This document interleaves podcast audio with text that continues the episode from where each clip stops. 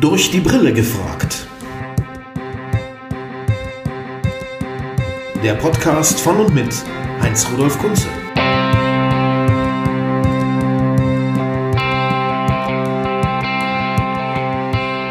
Da sind wir wieder zu einer weiteren Folge von Durch die Brille gefragt von und mit Heinz-Rudolf Kunze. Herzlich willkommen, liebe Hörer und Hörerinnen. Wir sitzen heute im schönen, sonnigen Schwabenland bei einem sehr berühmten Mann, den ich sehr lange kenne. Er ist fast auf den Tag genau fünf Jahre jünger als ich. Auch ein Novemberkind habe ich beim mhm. Studieren der Bios kennengelernt. Dieses mhm wird vielen schon reichen, um ihn an der Stimme zu erkennen, denn er ist jo. sehr, sehr bekannt und sehr berühmt. Herzlich willkommen, lieber Hartmut. Engler, Hallo. für die, die nicht die noch eine Ergänzung brauchen. Ich Grüß bin jetzt seit, dich, seit 34 Jahren gewöhnt, ihn beim Vornamen anzusprechen. So lange kennen wir uns nämlich schon. Das ist unfassbar. Ich habe äh, anhand der Bio nochmal geguckt, wann ihr damals in Osnabrück diesen Rockpreis, Bundesrockpreis bekommen habt. Und das war 86. Mhm. Und da war ich ja der Juryvorsitzende und habe daran ein bisschen mitgeschraubt. Und so lange kennen wir uns schon und haben uns eigentlich trotz größerer Pausen auch nie so recht aus den Augen verloren, was ich sehr schön finde. Und jetzt habe ich also die Gelegenheit, dich mal, so gut mir das gelingt, umfassend vorzustellen für all diejenigen, wenn es da überhaupt noch welche gibt, die, nicht, die nicht schon alles von dir wissen. Und ich richte mich jetzt nach diesen sehr ausführlichen Unterlagen, die man so bekommt, wenn man Promomaterial anfordert, äh, und nicht nur nach meinem persönlichen Eindruck äh, von dir, möchte eben einiges abfragen, was du mal irgendwo gesagt hast oder was Dinge dir auch unterstellen, wie das sich da so damit verhält.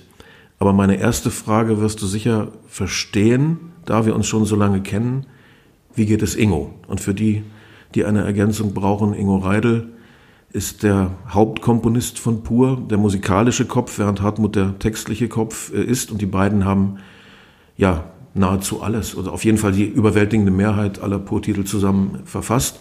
Und Ingo ist ja seit Jahren schwer krank. Wie geht's ihm? Es geht ihm wieder so gut, dass er, und das finde ich super schön, im Studio wieder kreativ voll mitarbeiten kann. Er hat sich auch zu Hause, was für ihn jetzt äh, angenehmer ist, ein eigenes kleines Tonstudio eingerichtet, wo man arbeiten kann.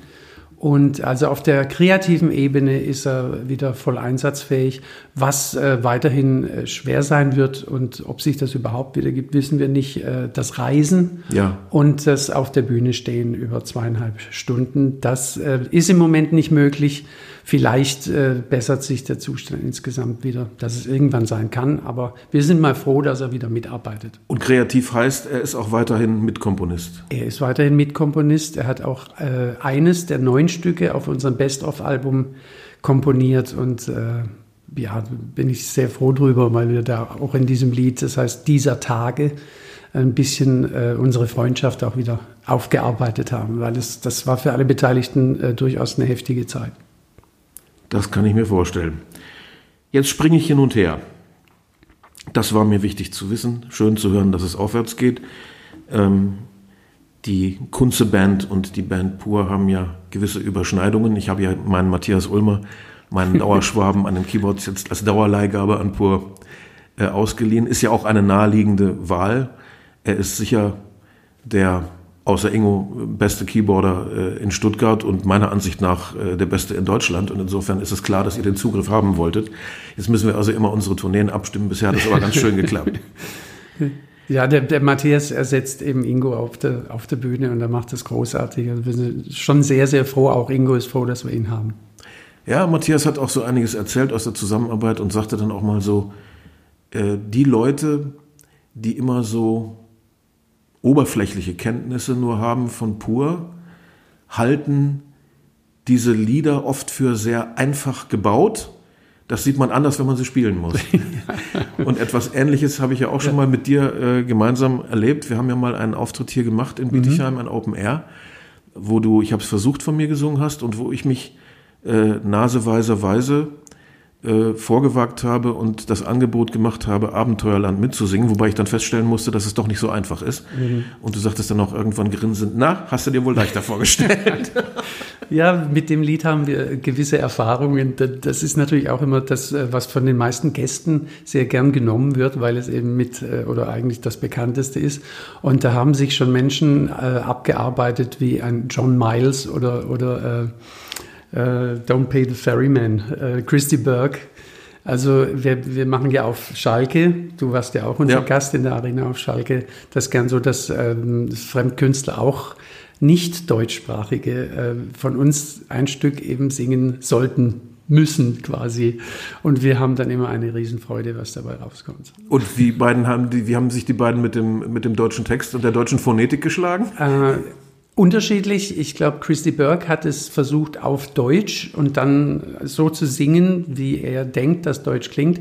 Und äh, ich weiß bei John Miles, der hat sich eine eigene Art von Lautschrift auf ein paar Pappkartons äh, gemalt, die ich wiederum nicht lesen konnte, ja. wie er das für sich so notiert hat, was das dann heißen soll. Aber sie haben sich durchgeschlagen, sage ich mal. Die Engländer haben es ja unglaublich schwer mit der deutschen Aussprache. Da gibt es ja ich arbeite ja, wie du weißt, viel im Musical-Bereich und da mhm. macht man immer wieder die Erfahrung, dass also philippinische Sänger, äh, chinesische Sänger, äh, Sänger aus Neuguinea, was weiß ich, oder Sängerinnen, die deutsche Sprache besser singen können als Engländer. Das ist immer wieder ein Riesenproblem. Denk an die ähm, sehr verdienstvolle Soloplatte von Peter Gabriel damals, die er auch auf ja, Deutsch gemacht ja, hat. Ja. Du verstehst aber nichts. Also ohne Textblatt in der Hand. Die Engländer haben es einfach schwer. Creek kann man schwänzen, äh, irgendwie Spiel ohne Grenzen oder sowas. Ich habe dann selber noch mal eine texten dürfen für Peter Hamill von Thundergraph Generator, der auch eine leider sehr unbekannte deutsche Platte gemacht hat. Der hat sich gequält und geschunden mit der deutschen Aussprache, aber das kommt offenbar in den englischen Mund, in den englischen Gaumen nicht richtig rein. Das ist ganz schwierig, denn das, das Englische ist sehr bequem auszusprechen und äh, für, für die deutschen eckigen Konsonanten äh, braucht es dann doch eine andere Mundbewegung. Man muss mehr Einsatz bringen insgesamt mit den Mundmuskeln. Auf jeden Fall. Ihr bringt sowieso als Band auf einer Ebene Einsatz. Ich habe meinen Augen kaum getraut. Das wusste ich ehrlich gesagt von euch noch nicht. Da reden wir dann doch nicht regelmäßig und oft genug miteinander. Stichwort Fanreisen. Mhm. Gibt es überhaupt eine andere deutsche Band, die sowas macht? Also wer das nicht weiß, pur betreibt das Angebot, mit Fans gemeinsam auf Reisen zu gehen oder wandern zu gehen im Schwarzwald. Und dann ist die Band über einen längeren Zeitraum komplett für die Fans greifbar, ansprechbar, präsent da. Äh, ja, also das hat keine, keine äh, wirkliche Regelmäßigkeit. Wir hatten vor ein, einigen Jahren einfach die Idee, wenn wir jetzt eine neue Platte präsentieren, was können wir denn mal anders machen? Was, was kann besonders sein? Und dann gab es diese, diese Zusammenarbeit mit einem Ferienveranstalter und dann sind wir in einem Cluburlaub gewesen mit 800 Fans eine ganze Woche. Wahnsinn. Äh, und weil das wirklich schön war. Aber es ist doch auch anstrengend. Das ist super, das ist super anstrengend, denn äh, Interviews und, und Pressevertreter und so, das, das läuft dann eigentlich noch im Hintergrund auch noch ab. Also für mich war es extrem anstrengend, äh, während meine Musiker sich dann doch mit den Leuten mehr getroffen haben am Strand, habe ich dann halt die andere Arbeit noch übernommen. Äh, wir haben das dann auch wiederholt äh, beim zweiten Mal waren wir dann in der Türkei, auch in so einem Club und das war auch wieder, wieder toll, aber es ist wirklich eben sehr anstrengend. Und irgendwann sagt man dann, jetzt müssen wir wieder was Neues erfinden und beim letzten Mal war es dann eben drei Tage Schwarzwald mit, mit Wandern. Das mit dem Wandern, da gibt es ja auch andere Kollegen, die das so als eintägigen Fun mit ihren, mit ihren vielen Fans zelebrieren. Äh, ich, ich würde auch denken, wir lassen uns in der Richtung immer wieder was ganz Neues einfallen, je nachdem, was beim nächsten Album Corona-mäßig ja, ja. so erlaubt ist. Aber das Interessante war, dass wir festgestellt haben, dass diese Band doch über unglaublich äh, liebenswerte und zurückhaltende Fans äh, verfügt, denn äh, sie haben immer, wenn sie gemerkt haben, jetzt sind die Jungs zu gestresst und da man eben auch acht Tage äh, zusammen war, haben sie dann ihre Bitten hinten angestellt, haben gesagt, ja, wenn ich heute in Hartmut nicht sprechen kann, dann vielleicht übermorgen. Ja, ja. Und dann hat sich das verteilt und dann hat man im Prinzip die ganzen 800 Leute irgendwann, irgendwann mal zum kurzen oder auch längeren Gespräch mal an der Seite gehabt. Voraussetzung ist, dass man sich äh, im Klaren ist darüber, was da auf einen zukommt. Also man, man ist einfach da. Und äh, ich habe dann auch gesagt, so, ich gehe jetzt joggen und wenn ich zurückkomme, möchte ich eine halbe Stunde alleine im Meer schwimmen und danach stehe ich wieder zu eurer Verfügung. Und das war völlig okay. Das sind absolut liebenswürdige Menschen. Ich habe diese Beobachtung auch schon gemacht. Ähm, an den verschiedensten Orten Deutschlands wurde ich darauf angesprochen von den Leuten, die mich erkannt haben und die auch wussten, dass wir öfter mal schon zusammen mhm. aufgetreten sind in diesem Leben.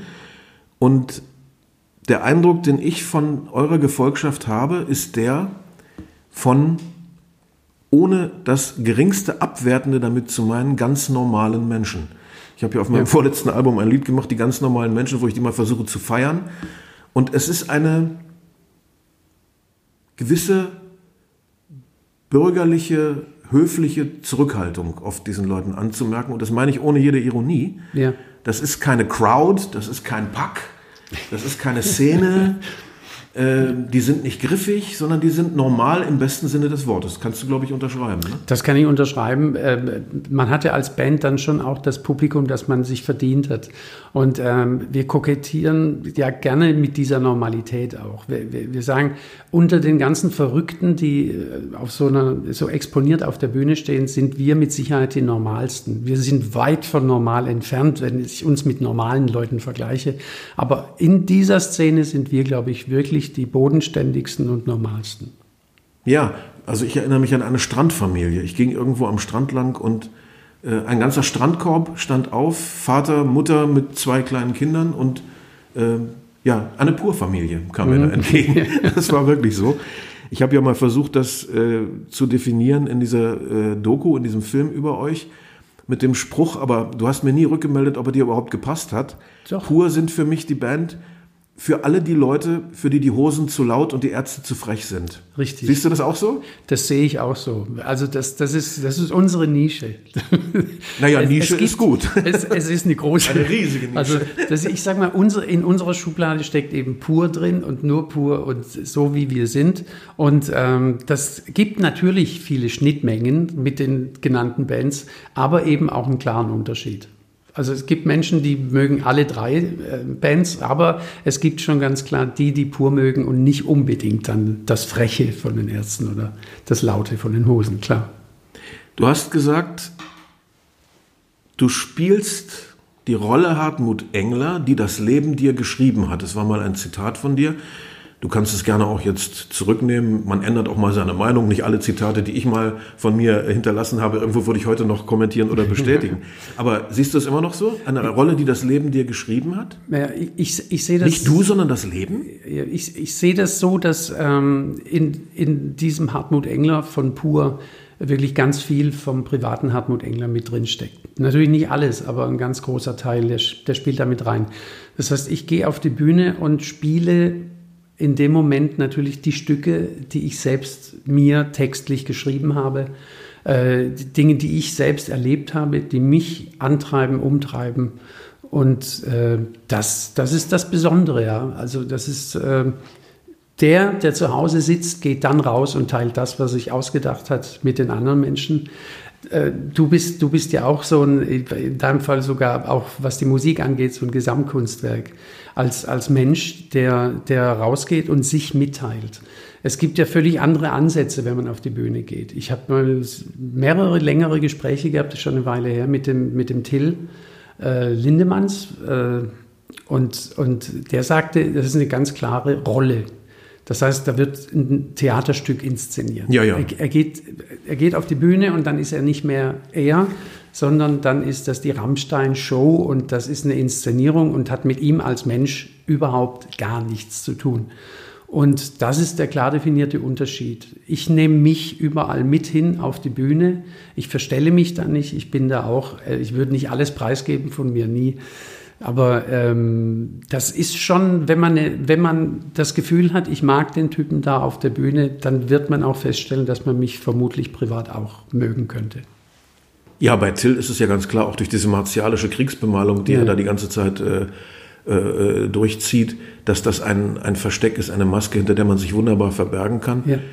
Äh, du hast ja früher auch viel mit, mit Maskenverkleidungen, mit Elementen äh, gearbeitet. Ja. War das eigentlich Gabriel beeinflusst? Denn der hat das ja auch äh, am Anfang von Genesis sehr äh, heftig gemacht oder wie bist du darauf gekommen? Das, das war eigentlich ähm, so, ein, so ein Selbstläufer. So, was, was mache ich, wenn ich in eine andere Rolle schlüpfe? Also wenn ich jetzt nicht als ich Hartmut singe, sondern du kennst es, bis der Wind sich dreht, wir haben das ja. zusammen gemacht, wenn ich in die Rolle des äh, Menschenverführers schlüpfe, dann fühle ich mich besser dabei, wenn ich mich verkleide. Wenn ich so eine Mütze aufhabe und so einen Kleppermantel und daherkomme wie so ein alter SS-Offizier dann äh, distanziere ich mich als Person von dem Hartmut und singe jetzt als jemand anderes.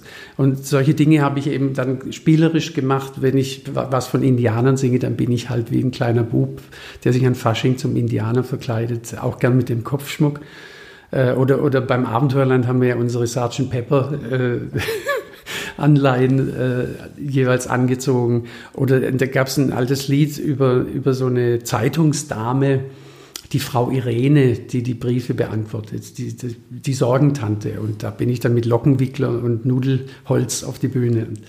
Das hat Spaß gemacht und das hat vor allem äh, in kleinen Jugendhäusern, in kleinen Hallen noch für ein Spektakel gesorgt. Denn, denn man kennt das ja, spielt man vor 200, ich sage mal bis 2000 Leuten, dann ist eine Geste noch wirkungsvoll.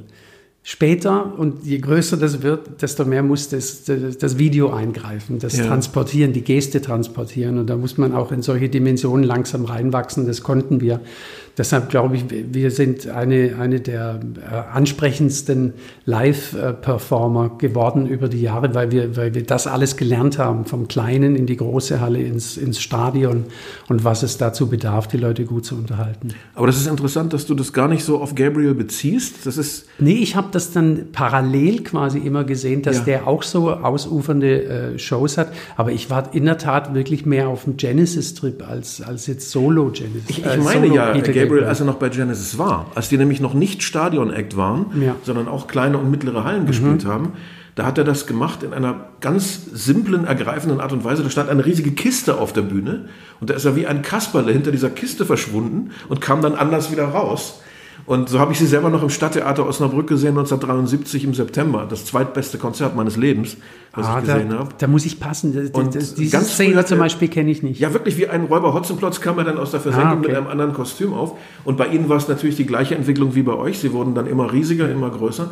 Und dann irgendwann mussten die Videoleinwände das übernehmen. Klar, äh, was im Stadttheater Osnabrück funktioniert, ja. funktioniert nicht mehr in der Dortmunder Westfalenhalle. Richtig. Da muss man sich andere Mittel einfallen lassen. Aber dieses sich absetzen von Genesis finde ich deswegen so interessant, weil ich mal in einem Privatgespräch mit Ingo Reidel ihn gefragt habe nach dem Genesis Einfluss und er hat das abgestritten.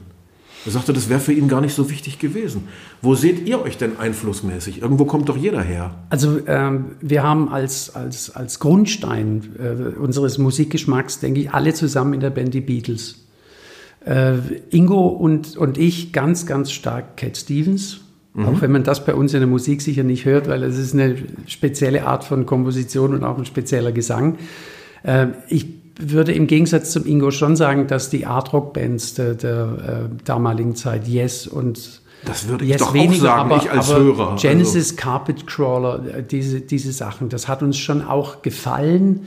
Ähm, ich kann dazu musikalischen Prägen nicht so viel sagen, denn ich habe hab mich sehr, sehr, früh aus den Songs äh, rausgezogen, weil die, der Ingo das so gut gemacht hat und habe mich dann aufs Texten und Melodieschreiben verlegt.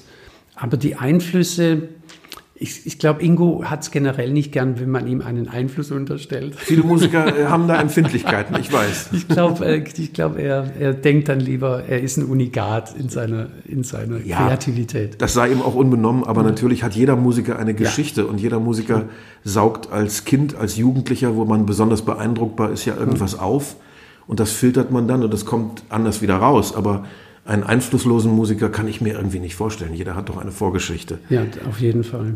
Aber das mit dem Artrock doch, also ich als Hörer von äh, pur das, was ich kenne, ich kenne nicht alles, aber was ich kenne, da sind doch diese Spuren für mich als Wahrnehmender unüberhörbar. Und ähm, was uns geprägt hat, da kommen wir jetzt nochmal auf den Matthias zurück auf unseren Keyboarder, dein Keyboarder. Ja.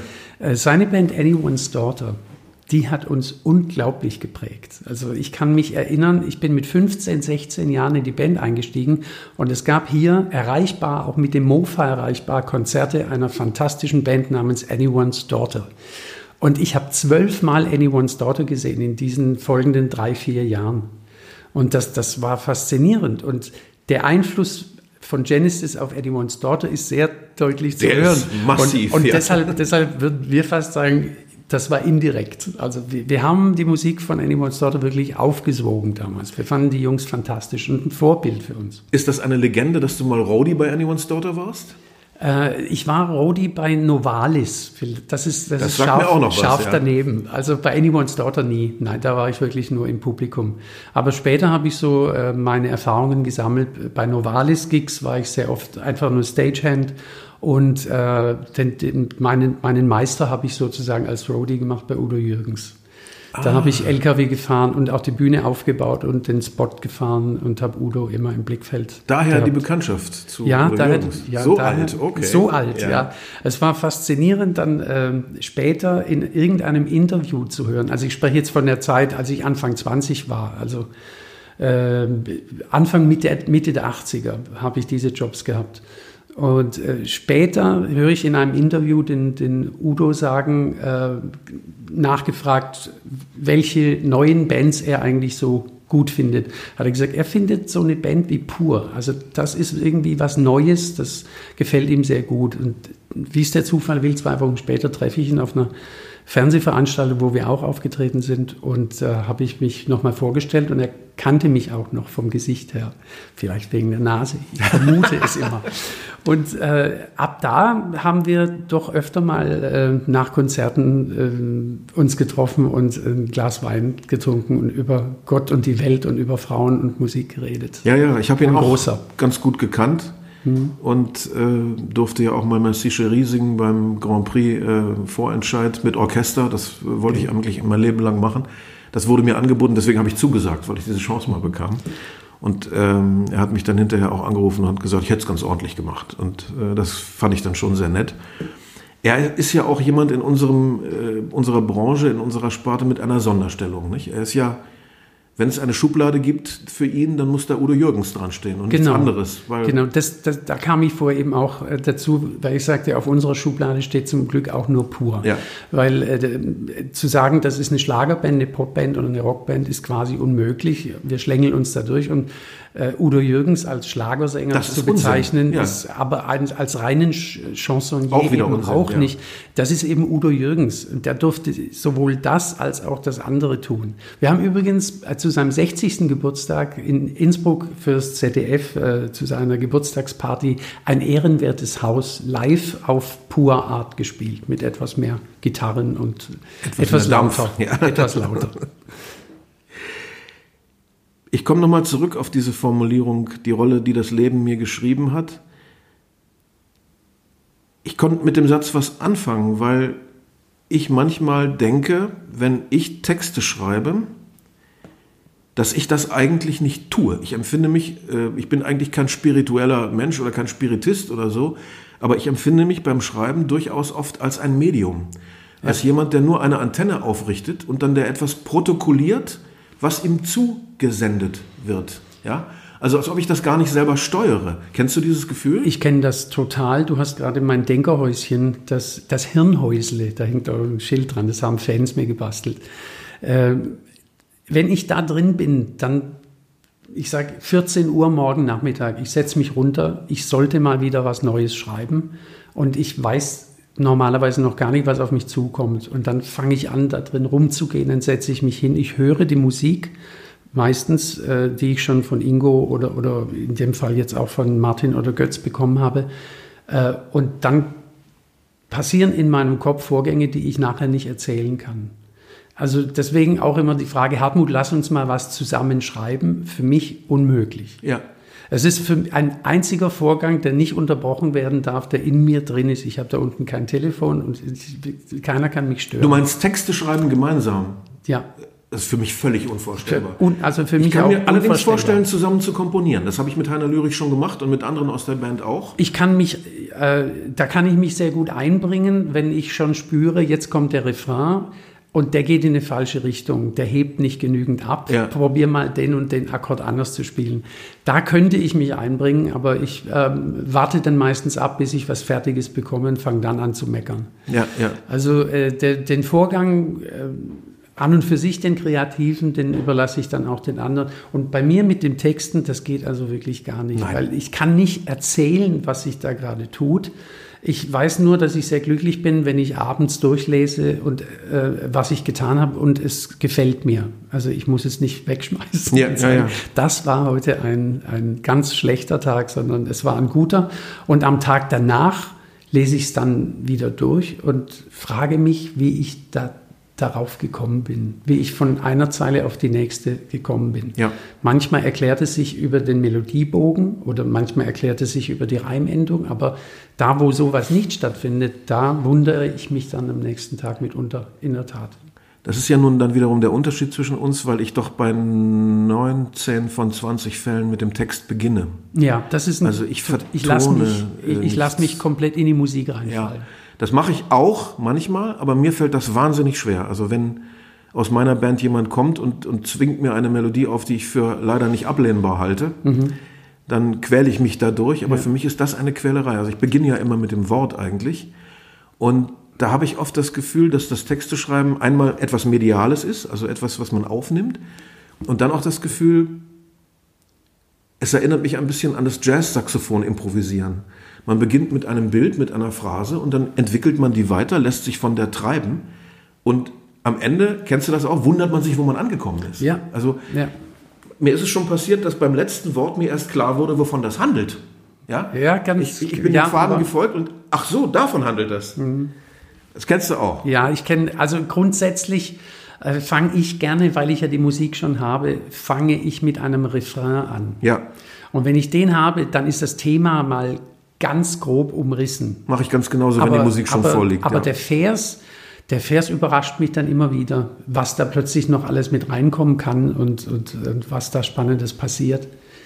Also ich, ich kann es nicht erklären, aber ich fühle mich auch nicht als derjenige, der diese Gabe hat, sondern es ist einfach da. Also es, das, ich, ich kann das, ich kann mich da runtersetzen und es kommt was raus, was ganz vielen Leuten auch mitunter was gibt oder was bedeuten kann. Das ist sehr, sehr schön, aber ich fühle mich nicht als der, der jetzt diese Mörderarbeit getan hat oder diese genialen Ideen hat, sondern es passiert mir einfach, wenn ich, da- wenn ich mich zurückziehe in mich selbst. Hast du schon mal Text, Texten unterrichtet an irgendeiner Popakademie oder so, Vorträge oder so gemacht? Nein. Ich habe es versucht, aber ich glaube, ich habe es auch nicht besonders gut hingekriegt. Das, das ist, ich, ich kann das wirklich auch nicht erklären, weil ich bei vielem auch nicht weiß, wie ich von A nach B kam. Aber äh, ich habe übrigens die Musik am liebsten ohne Melodievorgaben, also ein reines Playback. Ich bekomme oft äh, die Musik mit gespieltem Keyboard oder Gitarre als, Ja. als Idee für eine Melodie. Und das höre ich mir einmal an und finde es meistens ganz furchtbar und es führt mich in die Irre. Also bastel ich mir meine Melodie selbst in dieses Playback rein. Also ich betrachte das mehr als Filmmusik. Ja, aber hat nicht fast jeder Komponist doch schon so eine Vorstellung von der Melodie? Wie komponiert man ohne Melodievorstellung? Äh, du, kannst, du kannst zum Beispiel, wenn da ein Refrain vorgegeben ist, auf, der, auf diesem Refrain ist eine Melodie drauf. Nimm einfach die Melodie weg beim zweiten Playback und plötzlich hast du einen kompletten Freiraum. Dann, dann schwebst du nur über den äh, Akkorden und dir fällt eine völlig andere Melodie ein. Also das ist in der Tat so. Manchmal ist es hilfreich. Also wenn es was ist, das ein kompletter Eye- äh, Earcatcher ist, wenn du es hörst, dann sage ich, oh, da könnte ich mich dran halten. Das, dieser Melodiebogen, der gefällt mir. Dann vergesse ich die Rhythmik relativ schnell, denn wenn du dich in die Rhythmik reinhängst, kommst du auf einen anderen Text, weil Deutsch eben kantiger ist als irgendein Singsang, irgendein Ja. ja, ja, ja. Aber ich, ich finde es spannend, ich finde es aber auch mühsam. Also ich habe dann gern irgendwas fertig, dass ich dann den Leuten vorsingen kann. Gibt es denn auch den Fall andersrum oder gar nicht bei dir, dass du sagst, so, jetzt habe ich einen Text fertig, nur Ingo, mach mal. Äh, vier Zeilen. Also so ein, eins der bekanntesten äh, Stücke dürfte sein, äh, wenn sie diesen Tango hört. Ja. diesen Refrain, den, den, der hat mich umgetrieben, vergisst sie die Zeit, wie sie jetzt lebt, ist weit.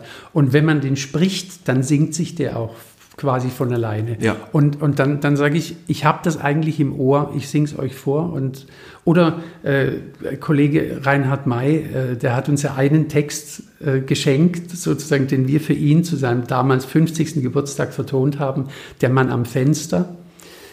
Da war es so, dass der Text ja da war. Und äh, da habe ich mir überlegt, wie kann ich den singen? Und habe auch profan einen, eine Art Refrain erfunden, wo sich das Der Mann am Fenster wiederholt. Das, bei Reinhard kommt das ja nicht vor. Es ist ein Vers, noch ein Vers und noch ein Vers, ja, weil ja. es eine erzählte Geschichte ist. Aber ich habe so eine Art Refrain dazu erfunden und dann habe ich das Lied äh, den, den anderen eigentlich vorgesungen. Die mussten eigentlich nur die, die Harmonien drumherum suchen, die ich im Ohr hatte. Ich glaube schon, dass bei den Liedermachern das mit dem Textanfangen sehr ausgeprägt ist. Mhm. War also, bei, bei, mir wirklich, also äh, ich, ich, ich und ein leeres Blatt Papier ohne Musik dazu, wir sind keine Freunde. Okay. Es, es bleibt sehr lange leer. Oder denk an, an Leonard Cohen und Bob Dylan, da bin ich mir hundertprozentig ja. sicher, dass da immer der Text zuerst kommt. Ich glaube, ich, da gebe ich dir recht. Das vermute die vertonen, das ist ganz ja. klar. Die wollen, dass der Text transportiert wird. Mhm. Ohne dass ich damit was Abwertendes über die Musik sagen will. Äh, Im Gegenteil. Ja, du sagst, du kannst dir nicht vorstellen, alleine zu texten. Umso merkwürdiger. Mit anderen. Find, ja, ja, umso merkwürdiger finde ich heute. Ich will das jetzt nicht verdammen und nicht in Grund und Boden äh, dissen, aber umso befremdlicher finde ich dann doch heute manchmal diese Textfabriken. Äh, wenn ich Max Giesinger äh, mir vorstelle, dass da vier, fünf Leute an einem Text arbeiten. Ich sage nur, ich weiß nicht, wie das gehen soll. Ich will das jetzt nicht bewerten, aber mir kommt es merkwürdig vor. Und dir offensichtlich auch. Äh, es, ich, ich habe, ohne es zu wissen, oft den Verdacht, dass ich im Radio neue deutsche Songs höre von den unterschiedlichsten Interpreten, wo ich immer das Gefühl habe, da waren doch dieselben fünf Jungs wieder tätig. Vermutlich. Ja. äh, denn, Dazu denn klingen so, dann die Sänger auch noch gleich. Ist, also ich, ich, ich finde es äh, dann auch als Gesamtwerk eine CD anzuhören, bei der es zwölf Versuche gibt, die beste Single geschrieben zu haben, finde ich äußerst mühsam. Wir haben es immer so gehalten, drei, vier Songs denen man glauben könnte, dass sie im Radio stattfinden können. Und der Rest ist Selbstbefriedigung, musikalische. Das muss uns gefallen, das muss, das, es muss bei uns tun, innen drin. Und dann ist es okay und dann wird man die Leute über eine Stunde Musik nicht langweilen. Ähm, einen interessanten Ansatz, also ich, ich, ich erzähle das ein bisschen aus dem Nähkästchen. Der erste Künstler, für den ich ja wirklich so im großen Stil Texte geschrieben habe, das äh, war Peter Maffei. Und äh, tiefer zum Beispiel ist ein, ein, Text von mir, der ist komplett von mir. Aber Peter hat, hat zum Beispiel mehrere unabhängig voneinander beauftragt, auf, äh, aufgrund seines Inputs beim Gespräch zu einem Thema, das ihm im, äh, am Herzen lag, für einen bestimmten Song einen Text zu schreiben. Und da gab es dann mitunter interessante Wendungen. Äh, wenn die erste Hälfte vom Vers von einem Texter war, die zweite Hälfte vom Vers von einem anderen Texter. Aber der Zusammenhalt war die Geschichte, die Peter jedem erzählt hat. Und so, so kann man das natürlich dann auch zusammenbringen, wenn man Leuten den gleichen Input gibt und dann gespannt äh, sein kann, wie macht er das, wie macht er das, wie macht er das. Und in manchen Fällen fließt sowas sogar zusammen. Jeder Jack ist anders. Ich ja. könnte es mir für mich nicht vorstellen. Ein Thema muss angesprochen werden, weil es einfach so wichtig ist und so naheliegend. Wenn man jemals dein Publikum unter die Lupe genommen hat, ein bisschen studiert, ein bisschen betrachtet hat, ähm, ganz intensiv konnte ich das tun, als wir zum letzten Mal zusammen gespielt haben in, äh, an der Ostsee, da an diesem Strand. Was ist das mit dir und den Frauen? Die Beziehung zwischen Hartmut Engler, dem Sänger, und den Frauen. Ich will das mal kurz beschildern. Mein Eindruck, ich kam auf das Gelände, es war Tageslicht, äh, das Areal füllte sich, es waren am Ende so ungefähr 10.000 Menschen, hm. werden es schon gewesen sein. Und naja, wenn ich vorsichtig schätze, 80 Prozent jüngere, ganz junge, ältere Frauen. höchstens 20 Prozent Männer. Kann das ähm, ich ich glaube, ich glaub, da, da, das setzt du ein bisschen hoch an, aber es sind definitiv mehr Frauen. Und dazu, also wir, wir sagen ja. immer so, so 60, 40. Na, ich glaube, da war es zumindest bei dem Konzert ja. meiner Wahrnehmung nach noch deutlich verschärft. Und dann dieser Ausdruck in den Gesichtern von ganz jungen Mädchen bis zu älteren Damen, wirklich. Hm. So eine, ja, Gläubigkeit. Also das ist nicht nur irgendwie ein, ein, eine, eine, sexuelle Reizbarkeit, sondern mhm. oder erotische Faszination, sondern das auch, aber darüber hinaus auch so eine Art äh, Heilserwartung geradezu. Äh, siehst du das auch? Weißt du, dass es das gibt? Also nach meiner Wahrnehmung gibt es das. Also Und wie gehst du, wenn, damit um? Mein, meine Erfahrung äh, ist, dass ich irgendwann Songs geschrieben habe, zum Beispiel Anonyme Opfer. Äh, da habe ich wirklich mit Frauen, die vergewaltigt wurden, auch darüber gesprochen, über das Thema. Und die, die haben im Prinzip diesen, diesen Text abgenickt, bevor ich den öffentlich gemacht habe. Und äh, in, im Zuge äh, dieses Songs sind ganz viele Briefe äh, gekommen von Frauen, die sich mir gegenüber zum ersten Mal geoutet haben und ihre Geschichte erzählt haben, die lauter Geschichten, die nicht zur Anzeige kamen. Und ich infolgedessen auch viele Briefe bekommen habe, welche Frau hat den Text geschrieben? Und das ist mir über die Jahre bei einigen Texten immer mal wieder passiert, dass Frauen gedacht haben, das kann kein Mann geschrieben haben. Und ich habe natürlich sehr lange in mir drin nachgeforscht. Ich habe wohl eine sehr weiche äh, feminine Seite neben, neben der männlichen, die ich durchaus auch habe. Und wenn man das über so viele Jahre so glaubwürdig macht und es auch immer so meint, und, und ehrlich bleibt dabei. Dann denke ich, habe ich das Standing bei vielen Leuten mir so verdient, dem kann man das glauben und der meint es auch so. Und, und das ist kein Blödsinn, äh, worüber der singt. Und ich nehme das an, ich nehme das dankend an, äh, weiß aber auch, dass es mitunter ein bisschen viel Verantwortung ist. Ich denke schon, denn ich, äh, ich versuche diesen Gesichtsausdruck zu vergleichen mit dem, den ich so sehe, wenn ich mir jetzt das Hosenpublikum oder das Ärztepublikum vorstelle, da ist doch bei den Zuschauern mehr, ich will nichts Falsches sagen, aber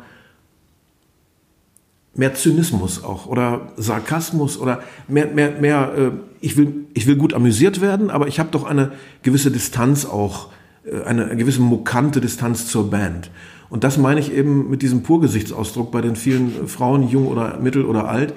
Ähm, sowas Gläubiges. Also da, diese Distanz ist da nicht. Da ist ganz große äh, Nähe und ja, Erwartung äh, nicht nur auf Spaß und Befriedigung gewisser Bedürfnisse, sondern Lebenshilfe. Also eine ganz große Verantwortung eigentlich, die dir da zugeatmet wird. Ja, wir, wir äh, haben über die Jahre natürlich auch feststellen können und, und, und dürfen, dass wir für unglaublich viele Leute, die äh, private Probleme haben, sei es Erkrankungen oder einfach eine schwierige Situation, dass die bei Pur eben die Songs finden, die ihnen über so eine Zeit auch hinweg helfen, die sich dann in, im einen oder anderen Song wiederfinden. Und das, das war jetzt kein, kein äh, Trick äh, zu sagen, wir machen das so, wir fangen uns die so ein, so, so emotional. Es sind einfach Songs, die entstehen dadurch, dass solche Dinge in unserem Leben eben auch stattfinden und ich von Anfang an äh, keine Tabuthemen hatte.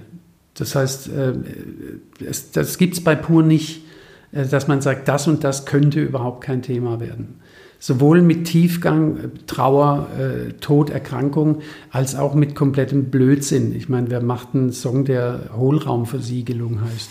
und, und das eigentlich nur aufgrund der, der witzigen Idee, weil ich meinen Söhnen erklären wollte, das ist ein Wort, in dem alle deutsche Vokale vorkommen. Das macht es so besonders.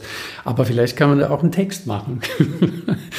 und äh, ja, also es darf auch Blödsinn sein. Vielleicht ist es echt so ein Punkt Zynismus und Ironie habe ich in meinem Leben festgestellt, kommt bei Frauen generell etwas schwieriger rüber als bei Männern. Und vielleicht ist das äh, so ein Punkt, dass wir nicht übertrieben zynisch und auch nicht super ironisch sind. Und äh, deshalb manchmal der Frauenseele vielleicht etwas näher stehen als, als den, den Jungs, die halt Gas geben wollen. Ist das ein Vorteil oder ein Nachteil, wenn man dann in der Rolle des Popstars älter wird? Du hast ja in diesen langen Gesprächen mit der Nadja Otterbach auch äh, mhm. resoniert über das Älterwerden als Popmusiker oder als Rockmusiker. Ähm, ist das dann eher ein Vor- oder ein Nachteil, wenn man den Menschen so näher äh, steht, wenn man ja doch eine schon fast messianische Rolle manchmal hat? also, also ich denke, ähm, dass was, was auch das Älterwerden leichter macht, äh, ist unsere Erkenntnis, dass es nie an, an, unserer Optik lag, warum die Menschen uns gemocht haben. Man muss nur die Abenteuerland-Fotos angucken. Mit der, ich hatte 100, 103 Kilo, das war mein, meine, meine Spitze, mit blonder Locke, mit groß, großem Ohrring und da äh, haben sich doch relativ viele äh, Journalisten auch drüber lustig gemacht und das aus meiner Sicht heute auch zu Recht. Das durfte auch lustig sein. Aber ähm, ich darf jetzt äh, mit Fug und Recht sagen, dass ich älter werde und ich kriege mehr Falten und äh, ich springe nicht mehr so hoch und ich renne auch nicht mehr so schnell. Aber das hat alles mit, mit der Wahrnehmung unserer Musik nichts zu tun. Also die Musik ist schon für die Fans das Wichtigste. Oder äh, ich würde sogar sagen, tatsächlich die Textinhalte zusammen mit der Musik. Dieses nicht Bevorzugen von Ironie, von Sarkasmus, von Rotzigkeit, von Bärbeißigkeit, habe ich ja auch mal kurz angesprochen in eurem Dokufilm, aber ich konnte leider mit euch nicht drüber reden. Es stand dann so als These von mir im Raum oder als Versuch einer Überlegung. Ich würde dich das gerne auch mal fragen. Teilst du meine Wahrnehmung, dass generell die Künstler, vor allen Dingen die Bands, die aus Süddeutschland kommen, etwas Heiteres, etwas Liebliches oft in ihrer Musik haben und dass die, die harten Jungs, die rotzigen Lederjackentypen, die Ramones, die Sex Pistols, äh, die Deutschen, dass die eher aus dem Ruhrgebiet Hamburg und Berlin kommen. Das ist meine Wahrnehmung. Oder kannst du mir einen Act sagen, einen einzigen aus Süddeutschland, der so rotzig wäre wie Campino oder der frühe Westernhagen oder die Ärzte oder so? Also dieses, zumindest dieses Grinnige, dieses Böse, dieses Taffe, nehme ich nur im Westen, Norden, Osten wahr und im Süden eher so was Heiteres, Gelöstes, Gelassenes. Äh, sag mir ein Gegenbeispiel. Also bekannte Bands in der Tat nicht. Also was Ironie angeht, haben wir sicher äh, die Fantas. Äh, und da sind die ja wirklich auch Meister drin. Okay, ja. Also das, das kann man, also frech, frech und ironisch äh, sind die auf ihre Art ganz bestimmt, auf einer ganz, ganz hohen Ebene. Ich persönlich habe solche Dinge eher immer im Unterschied zwischen Stadt- und Landbevölkerung gesehen. Also gar nicht Süden, Süden oder Norden, Osten, Westen. Äh, ich glaube, dass wir ein Stück weit anders sind, weil wir in der Tat Landeier sind. Also wir waren auch nie in, in der Stuttgarter Musikszene unterwegs. Wir waren wirklich hier. Mhm. Und wir haben auch nie in verschiedenen Bands gespielt. Wir hatten nur uns. Und deswegen ist das vielleicht so eigenständig geworden, weil es genau das war, was wir konnten und was wir wollten. Am Anfang völlig daneben, die neue deutsche Welle hat getobt und ich habe Hermann Hesse äh, vertont. Äh, wir waren sowas von daneben. Wir hätten auch nie geglaubt, dass wir irgendwann mal am, am Mainstream ankommen oder, oder sogar einen, einen großen Teil da mit beeinflussen. Ja. In, und in den 90ern waren wir plötzlich ja, hat es, hat es uns nach oben gespült. Aber hat es auch was mit dem guten Wetter, mit dem, mit dem Wein zu tun, mit dem, mit dem Klima? Weil ähm, eine eurer Vorgängerbands, die im Norden zumindest in Studentenkreisen, in kleinen Clubs sehr gut ankam, war die Tommy Bayer Band. Das sagt mir auch das noch was. Das war äh, Ende der 70er Jahre, Anfang der 80er. Die hatten bei Metronom einen Vertrag, haben sechs Alben gemacht, mhm. äh, mit äh, fantastischen Kritiken hochgelobt. Tommy Bayer selber ist ja später dann ausgestiegen aus, dem, aus der Musik und ist Autor geworden, mhm. Schriftsteller von Romanen. Und er hatte einen Co-Texter, das war Bernhard Lassan, der Captain Blaubeer erfunden hat. Ja. und die beiden haben wunderbare Texte geschrieben, aber die Musik von denen war auch so heiter. Also ich sage als Gegenpol, denk an ähm, extra breit. Ja? Mhm. Hurra, die Schule brennt. Sowas kenne ich nicht aus dem Süden. Das ist Ruhrgebiet, das ist Pott, das ist Dreck, das ist Beton, das ist Härte, schlechtes Wetter. Und die Tommy Bayer Band hatte auch sowas ganz Gelöstes, sowas fast Kalifornisches, ja. Mhm. Äh, was ich bei euch und bei den, oder denk an Münchner Freiheit oder Konstantin Wecker oder so, das sind alles nicht so böse Jungs. Ja, aber der, der rockige Maffei zum Beispiel, wenn ich den nach Tutzing jetzt stecke, als in, in, in, die bayerische, in die aus, aus Bayern kommen sozusagen, weil ja da sein kreatives Zentrum über äh, ganz lange Jahre war. Dann kann, da kann man auch nicht sagen, äh, das Rockige in ihm kam jetzt aus dem Norden oder aus der Großstadt. Doch, kam es durch seine Leute. Das Ach sind so, ja alles ja. Hamburger. Ja, stimmt. ja, der, der, Karl und, und äh, ja. Die, die das ist doch die Udo-Gang, die er eigentlich äh, gebraucht hat. Er selber, ich habe nichts gegen Peter, aber ich halte ihn selber auch eher für einen sanften Mann und ich glaube ihm kein Unrecht zu tun, auch wenn er das nicht gerne hören mag, dass bei Peter Maffay die äh, Balladen auch immer die äh, besonders erfolgreichen Nummern sind. Er hat nie mit einer Rocknummer einen ähnlichen Erfolg gehabt, wie zum Beispiel mit Tifa und, und, und den großen Balladen. Das, das, da gebe ich dir recht. Ja. Die, sollte sehen, die Leute, sein Publikum sieht doch eher auch den, den romantischen Sänger in ja. ihm. Ähm, was wollte ich noch wissen? Ich wollte noch einiges wissen. Zum Beispiel, ja, dein Lieblingsbuch, Siddhartha, hast du angegeben als dein Lieblingsbuch? Äh, es, es, sind mehrere äh, Hesse-Bücher, aber ich habe in den letzten paar Jahren hat sich, hat sich ein anderes Buch herauskristallisiert. Ah, das würde mich interessieren. Ich, also ich sage immer so, so ein bisschen, das ist, ich habe meine, meine Bibel gefunden. Das ist ein Buch von Jack Cornfield mit K äh, und das heißt Das weise Herz. Ah ja. Gibt es nur als festes Buch, kann man nicht runterladen, kann man nicht. Wie herrlich.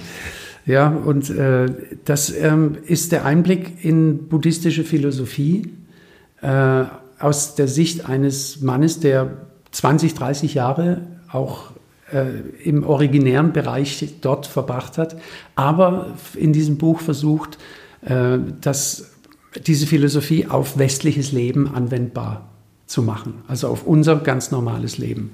Und ich glaube, im Vorwort sagt er so was Nettes wie, wenn Sie nicht gerade ähm, äh, Waffenlobbyist sind oder Manager einer Waffenfirma, dann gibt es gute Chancen, dass dieses Buch auch Ihr Leben positiv beeinflussen wird. Und das ist eins, das ich mittlerweile etwa 15 Mal verschenkt habe zu Geburtstagen. Und äh, das ist für mich ein ganz fantastisches Buch mit mit Kapiteln, die man einfach mal liest und fühlt sich schon besser und stellt sie mal weg und dann gibt es Übungen dazu. Äh, über dieses Buch kam ich auch zu, zur Meditationsübung. Ich versuche das in meinen Alltag einzubauen, so wie Sport. Wenn ich Sport mache und meditieren kann, dann ist äh, die Möglichkeit, dass es ein guter Tag ist, relativ groß. Wenn ich auf beides verzichten muss, ist die Möglichkeit, ja, dass, ja. dass, der Tag nicht so gut für mich ausgeht, ist äh, dann auch. Dann werde ich mir das auch anschaffen, denn Siddhartha habe ich äh, vor vielen, vielen Jahren gelesen und in, in Vorbereitung auf unser Gespräch vorgestern nochmal. Ähm, du bist ein Schnellleser. Ja. Ich brauche immer. Ja, ja. Brauche immer ja. Ähm, es ist ein sehr schönes Buch. Ähm, ich habe auch immer überlegt, was mir bei, bei Hesse am besten gefallen hat. Ich vermute, es ist bei mir doch das Glasperlenspiel, aber das ist auch ein sehr schöner Text. Ähm, ich werde diesen Kornfeld mir reinziehen, auf jeden Fall, weil ich da mehr drüber wissen möchte. Im Grunde ist ja der Siddhartha auch in einer märchenhaften, romantischen, allegorischen Form hab, äh, ein Nachdenken über buddhistisches oder ähnliches ja, Denken, kann ja. man ja sagen. Auf dem, auf dem letzten Album habe hab ich äh, diese Geschichte, so wie Siddhartha ausgeht, eben ein alter Mann, der zufrieden am Fluss sitzt und das Wasser fließt vorbei und er geht darin auf, das zu beobachten und alles an sich vorbeifließen zu lassen. Aus dieser Ausgangssituation habe ich ein Lied gemacht auf dem letzten Album. Und äh, da ist eine junge Dame, die kommt aus der Stadt und sie ist unzufrieden und sie sucht bei diesem Mann, der da an dem Fluss sitzt, Erleuchtung. Äh, auch ein Anspieltipp. Ich müsste jetzt nur selber nachschauen, wie das, Licht, äh, wie das Lied heißt. Ich glaube, also es, es, kommt Licht vor, aber ich habe es schon eine Weile nicht mehr gehört. Dann, dann habe ich aus, aus dieser ganzen äh, buddhistischen Philosophie mehrere Themen entwickelt. Affen im Kopf. Das ist ein typisch buddhistisches ähm, äh, Bild für Gedanken, die man nicht ruhig stellen kann, was man ja bei der Meditation versucht. Oder ich habe von, von einem Sufi-Dichter namens Rumi aus dem 13. Jahrhundert äh, sein, sein Gedicht Gasthaus. Das ist auch ein schöner Anspieltitel vom letzten Album. Ein Song jenseits von Pop oder Mainstream-Musik. Das habe ich äh, für mich uminterpretiert äh, kommt auch vor auf einem Song namens Kaleidoscopy. Das ist so eine Klangcollage von äh, Coldplay. Und da spricht das einer, der klingt wie so ein Priester. Äh, Life is a guest house. Und da fiel mir das wieder ein, dass ich das mal in einer ziemlich schwierigen Phase vor etlichen Jahren auswendig gelernt hatte. Und dann kam es wieder und dann habe ich es wieder ausgegraben. Das sind so schöne, so schöne Querverbindungen, die man dann über sein Leben eben auch feststellt, wann was wieder wichtig ist. Äh, Steppenwolf ist ja für Abenteuerland für den Satz, der Eintritt kostet den Verstand. Äh, Sinn, sinngebend, denn das steht auf dieser Tür des magischen äh, Kabinetts, glaube ich, heißt es da. Auf einer Tür steht es drauf. Der Eintritt kostet den Verstand. Und so fließen diese Dinge halt immer mal wieder so ein bisschen rein. Ich muss über dieses Thema, glaube ich, nachlegen und mehr wissen, weil ich das Siddhartha-Textchen schon mit einem gewissen Abstand lese. Also es ist ein sehr schöner, mhm. Äh, meisterhaft geschriebener äh, Prosatext. Ich habe auch nie zu den Leuten gehört, die äh, Hesse irgendwie abschätzig beurteilt haben. Ich hab, war immer der Meinung, dass er den Nobelpreis genauso wie Thomas Mann verdient hatte, den ich noch bevorzuge, aber Hesse hat mir auch immer gut gefallen. Und trotzdem habe ich immer das Gefühl bei dem Siddhartha-Buch, es ist auch ein bisschen bequem. Es braucht schon, also von der Haltung her, es braucht schon eine Vertiefung, weil so ein bisschen ist der Siddhartha auch kryptokatholisch, oder? Nichts auslassen, alles mitmachen, bereuen und dann am Ende ist es schön. als, als, als Ergänzung, äh, kennst du Nazis und Goldmund? Ja, ich habe alles gelesen, glaube. Da, da, sind die, da, da, teilt er das ja dann in zwei Menschen sozusagen auf. Und, äh, und, und der Steppenwolf ist natürlich auf, auf eine andere Art ist nicht so, so märchenhaft und so, so glatt. Der Siddhartha ist so ein bisschen eine Wohlfühle. Ja, denn die Frage ist, wie sollen wir, das ist die Frage, die vielleicht dieser Kornfeld beantwortet, wie sollen wir das auf unsere Lebensweise, unsere westliche weiße Lebensweise anwenden? Du musst das lesen. Ja, das ich ist, bin das, auch jetzt angefixt. Mir ging, mir ging wirklich ein oder mehrere Lichter gingen mir auf. Denn im Grunde ist es ja auch eine ziemlich parasitäre Lebensweise, die der Siddhartha da pflegt. Eine ja, man geht mal betteln, aber andere ja. müssen das erarbeiten, nicht? Also andere haben Unrecht zu erleiden, müssen sich mit Arbeit und Ungemach ja. rumschlagen und man selber sitzt erleuchtet am Flussufer. Fein. Das ist eben äh, die Art, wie das vielleicht äh, in den Ländern, in denen das originär ist, gelebt werden kann. Bei uns wäre das natürlich nicht möglich. Und da setzt eben der Cornfield an und erklärt, wie wir diese Sichtweisen bei uns mit einfließen lassen können und noch arbeiten gehen nebenher. Einen Schlussbegriff möchte ich noch kurz mit dir abklopfen, den man ja auf verschiedene Weise mit Bedeutung füllen kann. Positiv, negativ, herablassend, bewundernd. Bist du in irgendeinem Sinne ein Hippie? Also ich fand Hippies zumindest ganz, ganz klassisch. ich habe äh, einen Bruder, der äh, ist zwölf Jahre älter als ich, äh, war dann früher auch in Bands und wild und hat, war der Erste in unserem Dorf, der lange Haare hat. Der Nachbar hat ihm immer fünf Mark für einen Friseur geboten. und er, er, war so ein Revoluzer und das hat mir gefallen. Er war der Erste so, der so mit so Sprüchen kam, wer zweimal mit derselben pennt, gehört schon zum Establishment. Und da war freie Liebe angesagt, da waren Drogenexperimente an der Tagesordnung. Und ich fand das wild und ich fand das äh, irgendwie schick und diese Romantik, die ich damit verbinde, finde ich schön. Äh, da ich selbst nicht eintauchen konnte, da ich dazu etwas zu spät dran war, sehe ich das distanziert und pflück mir so das, das Schöne raus. Blumenkinder und, und einfach anders, es anders zu machen als die piefigen, spießigen äh, Eltern, die Generation davor, hatte für mich schon was Schönes, ja.